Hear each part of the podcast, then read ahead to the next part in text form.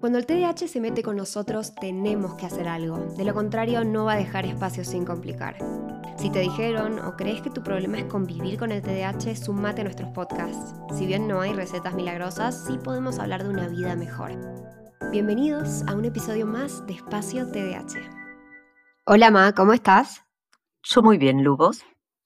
Yo ya me desperté, tercer episodio al hilo, un domingo. Maratón. Hace una hora que estamos grabando eh, y yo ya estoy ahí. Eh, arriba, arriba. Pina, muy arriba.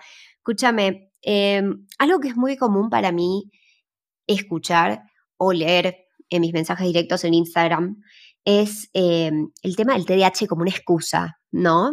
Oh. Eh, y creo que es importante que hablemos de esto porque creo que hay una delgada línea entre explicar mi comportamiento versus usar mi TDAH como una excusa, ¿no? Em, y creo que hay dos puntos muy importantes. Uno es la psicoeducación de las personas a nuestro alrededor y la segunda es hacernos cargo a aquellas personas que tenemos TDAH, ¿no? Creo que son dos factores muy claves para este dilema. Temazo y vamos por esos puntos bien concretos. Em, el TDAH es el TDAH y es como que la persona eh, sea miope y diga, bueno, no hice la tarea porque soy miope, ¿no? Eh, ¿Qué vamos a hacer con eso que nos genera un impedimento? Ya sea si interrumpo, si me olvido, si rompo algo. Lo dijiste vos muy clarito, hay que ayudar a un niño a hacerse cargo y desarrollar esas rampas que yo digo, esos recursos para poder minimizar el impedimento que el TDAH nos genera, ¿sí? Y no, jamás vamos a decir, ah, pero tengo TDAH. No, eso no. Primero, la gente lo puede usar como propio, aquel que tiene TDAH, y ahora dice, bueno, no, pero yo tengo TDAH. o lo pueden usar, también no puede ser el texto de o un docente o un padre diciendo, bueno, ahora que TDAH, porque tenés TDAH. No, o sea, la psicoeducación va a cruzar a los dos y creo que tenemos que volver a ese capítulo inicial permanente en todos estos podcasts, que es psicoeducarte, es una responsabilidad inicial. Sí, es que creo que nos podemos topar con no solo familiares, sino amigos o docentes. Em, a mí me, me decían, no es que Lucia tiene que madurar, ¿no? o decían, no, es que no quiere estudiar, ¿no? Y ellos atribuían intención a mis comportamientos cuando nada tenía que ver con eso. O sea, yo tenía TDAH y por eso mis comportamientos eran de esa manera, ¿no? Eh, pero considera que cuando yo digo no puedo, por ejemplo, no sé, imagínate que tenés un hijo que juega jueguitos un montón, ¿no? Ah, bueno, pero juega jueguitos todo el día, digo, ¿no? Eh, cuando me dice que no puede estudiar es porque poniendo el TDAH como una excusa. Pero ahí está, está lo mágico de recordar las cosas claves en el TDAH. El TDAH tiene diferentes eh, expresiones en distintos lugares. Si yo estoy haciendo algo en un área en donde realmente tengo mucho interés, le hace jueguitos, lectura, lo que fuere tu interés, ahí vas a funcionar bien. Y de hecho, como lo plantea Barclay en todo, todos tenemos un área de funcionamiento, no es que el TDAH inunda todas las áreas. Segundo tema, esto de la madurez es cierto, hay que madurar porque acá las funciones ejecutivas no maduraron al mismo tiempo que nuestros pares, ¿sí? Por eso nos vamos a enfrentar con que la conducta puede parecer inmadura o parecer irresponsable. Entonces, es importante que sepamos que los contextos influencian enormemente eh, nuestra performance. Entonces, eh, ¿qué vamos a hacer?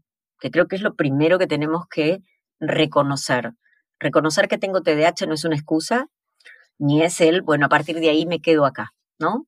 Saco un, no sé, un pasaporte que me permite entrar en cualquier lado porque tengo TDAH, ¿no?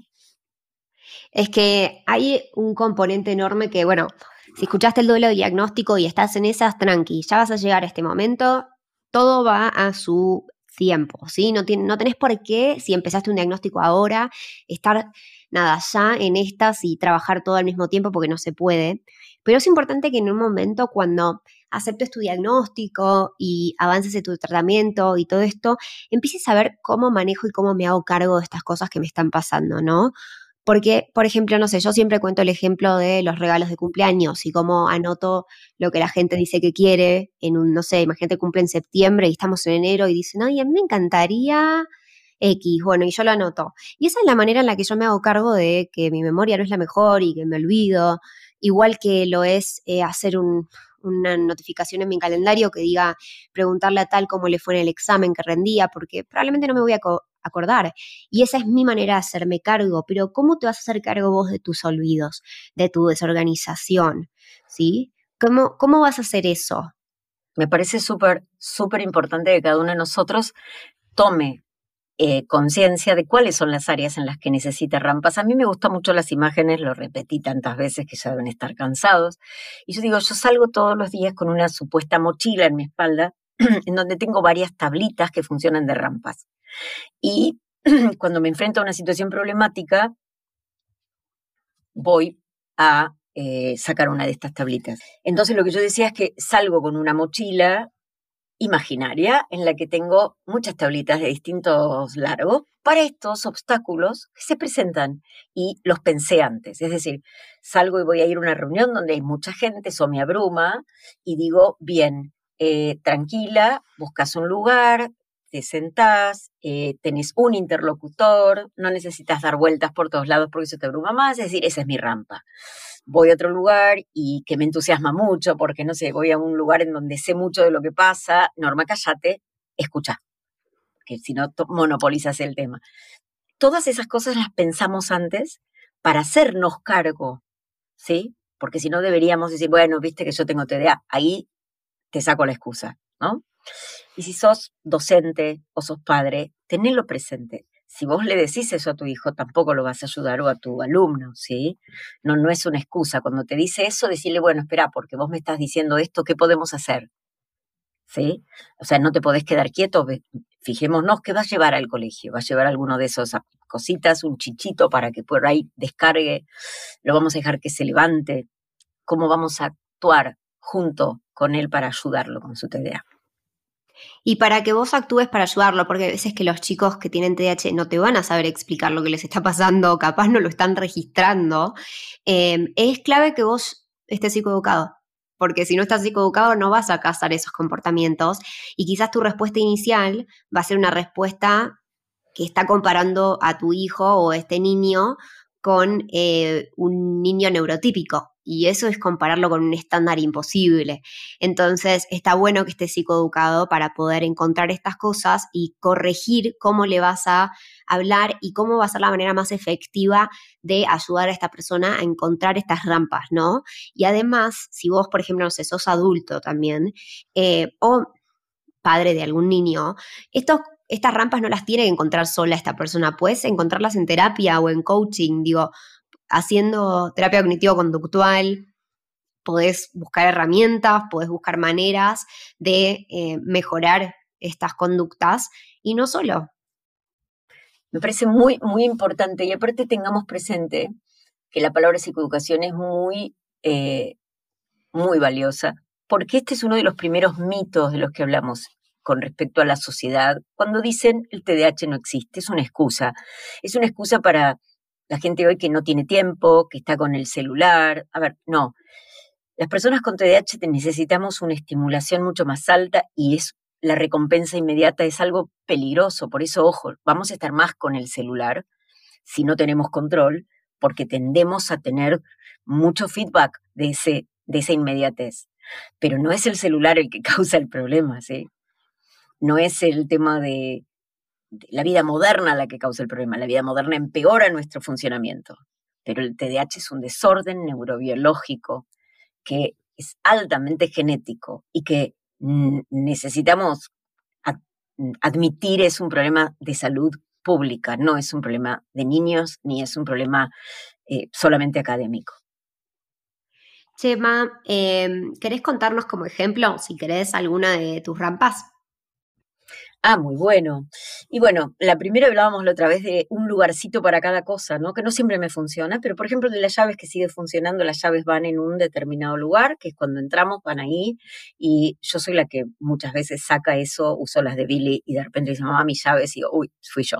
Entonces, eh, eso es algo que no, no tenemos que preocuparnos si lo hacemos siempre igual. Ayer hice todo un arreglo en la cocina para buscar un cuchillo que compré nuevo, que no encontré, vaya a saber dónde está. pero enfaticé eso. Quiero saber que todo vaya en ese mismo lugar, donde va, a mano, eh, para que podamos eh, tener eso. Y ese cuchillo era nuevo, no sé dónde fue, pero eh, todo tiene que tener un lugar. Hay un lugar para todos los cuchillos, un lugar para todas las cucharas, es decir, el lugar en la casa es súper importante. Tengamos esta otra regla para mí, que es cuando, no sé, tengo algo que se está acabando, yo en el acto lo anoto en el pizarrón. Yo ya hice todo el orden y dije, anoté toda la despensa, le puse etiquetas a todo porque yo sé que lo compro entusiasmada, creo que sé lo que es y después me olvido. Eh, de hecho, tengo un frasco con una F que tengo que ir a la, a la, a la casa donde lo compré a preguntarle qué era, porque decía F en la bolsita y no sé qué es. Mm. Eh, entonces es una harina de algo. Entonces yo digo, necesitamos eso, saber que me voy a olvidar, entonces lo anoto, le pongo una etiqueta. Eh, me parece súper importante. El pizarrón para mí es fundamental. Hoy lo puedo suplir con las notas del teléfono, poner, la llamo a Siri y le digo que me ponga una alarma en el acto. Eh, a ver, eso para mí es asumir que me voy a olvidar. El después lo hago es se acabó. Entonces, anótalo donde sea. Anótatelo en la mano si no tenés nada, ¿viste? Como hacía yo en la época del colegio, con una virome. Hoy podés hacerlo en tu teléfono en cualquier lado, hacete un WhatsApp con vos mismo y ahí anotate todas las cosas que tenés que hacer, envíate esas fotos de las facturas. Yo en particular tengo todo en débito automático, salvo las cosas que vienen a cobrar como el como José, que no está en débito automático. Eh, ¿Por qué? Porque me es más fácil me es más fácil que se debiten de la tarjeta y pago una sola cosa, ¿no? Entonces, cada uno puede elegir, y de paso, bueno, me suma millas, pero cada uno puede elegir. Después alguien te dice, sí, bueno, pero mira si te viene tal cosa. Yo creo que siempre es muchísimo más caro ser, dejar a mi TDH suelto que lo poco que me puede salir no mirar una, una boleta, porque las voy a dejar como te pasó con el cable. Bueno, lo hablamos en, en el episodio del impuesto TDH. Totalmente. Bueno, esto lo podríamos decir como eh, sintetizando todo lo que no está escrito o afuera de mi mente no va a estar. No lo voy a recordar.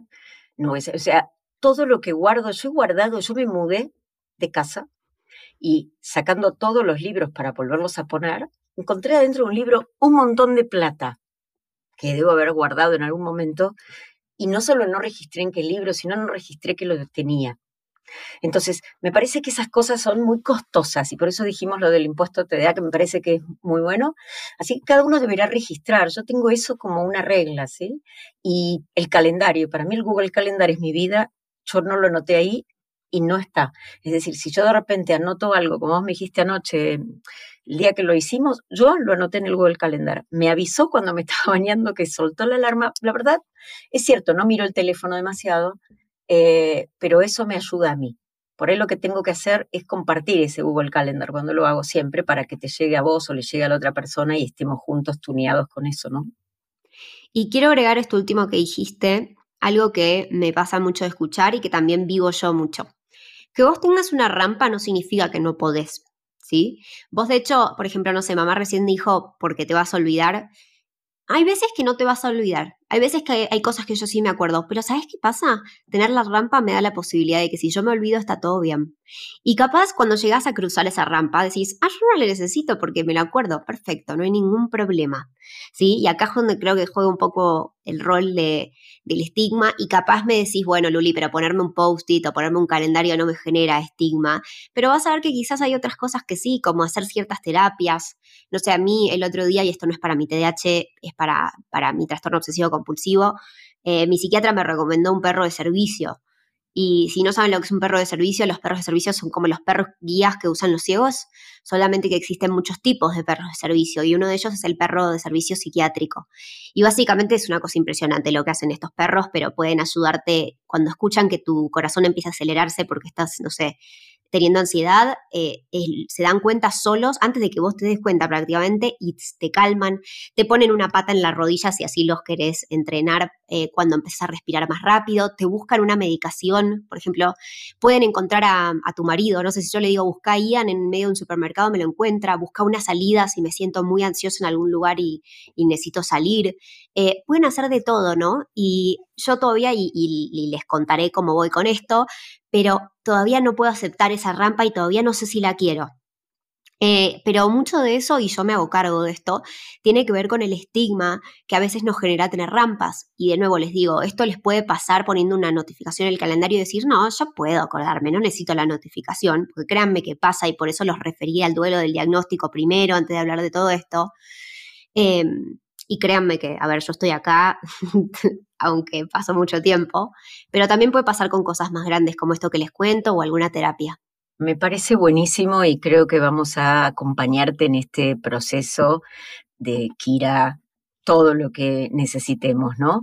Eh, porque va a ser muy interesante para todos, para todos. Yo tampoco sé mucho de eso y me parecen brutales. Eh, así que eso exigirá y tendremos en Espacio Te da la suerte de tenerte para que nos cuentes a todos y compartirlo, pero esto de lo que vos decís también del estigma de mostrar que yo tengo que anotar todo de esto, y, yo, yo siempre a ver, les comparto lo que yo hago, así como les dije que me cuelgo el pasaporte. Eh, yo el día que hice esto, este, este, realmente salto cuántico, que es la aceptación concreta de mi TDAH, me liberé.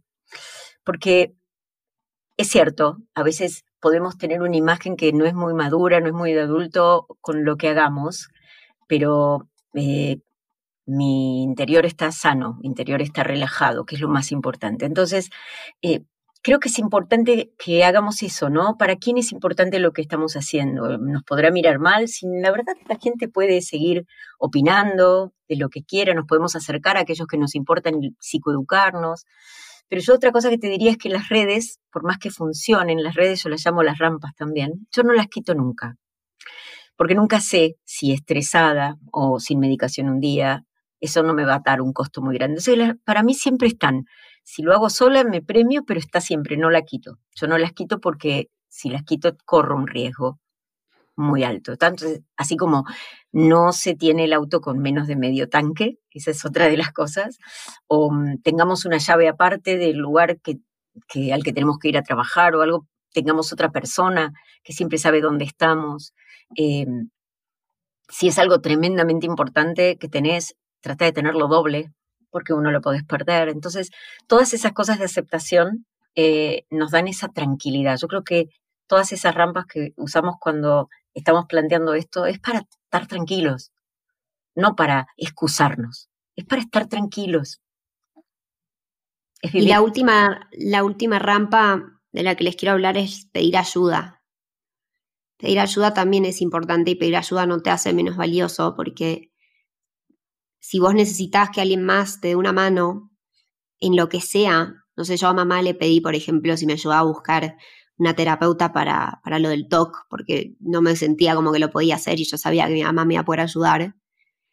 Lo hice y dije, bueno, ya está, ¿no? Esto es lo que yo necesito. Capaz mi mamá está medio desbordada ahora, pero yo sé que ella me puede ayudar mejor que nadie en esto. Y pedir ayuda no te hace menos valioso y que esa rampa nunca deje de existir para vos, porque créeme que siempre hay gente a tu alrededor que te va a ayudar. Me olvidé de preguntarte cómo te fue con tu terapeuta. Después te cuento. El jueves era. Me olvidé. No lo Tranquilo, no pasa nada. ¿Viste? Bueno, pero vamos de nuevo. Eh, lo más simple posible. Eh, no es una excusa, no lo tomes como una excusa, no dejes que alguien lo tome como una excusa. Es un problema, eh, o alguien diría que porque tiene epilepsia eh, lo usa como una excusa. No, lo usará para decir esto no puedo hacerlo solo por las dudas, ¿no? Quiere que sepan, pero no es una excusa, ninguna cosa es una excusa. Es un, démosle una explicación a las personas que son importantes y sepamos utilizar nuestros recursos, ¿sí? Y aprender todo el tiempo. Esto que estás haciendo, si estás escuchando, sigamos aprendiendo, aunque sea esta forma muy coloquial. Bueno, hasta acá el episodio de hoy. Espero que te haya gustado. Si te gustó, sabes que te puedes suscribir a este podcast maravilloso. Puedes darnos cinco estrellitas, un me gusta, donde sea en la plataforma que estés. Nos puedes escuchar en Spotify, en YouTube y en Apple Podcasts. Y nada, felices nosotras de que estés del otro lado. Si tenés algo para contarnos o comentarnos, sabe que también estamos encantadas de leer qué te pareció este episodio. Y nos vemos en el próximo. Chao, chao. Chao, Ma. Chao, Lu.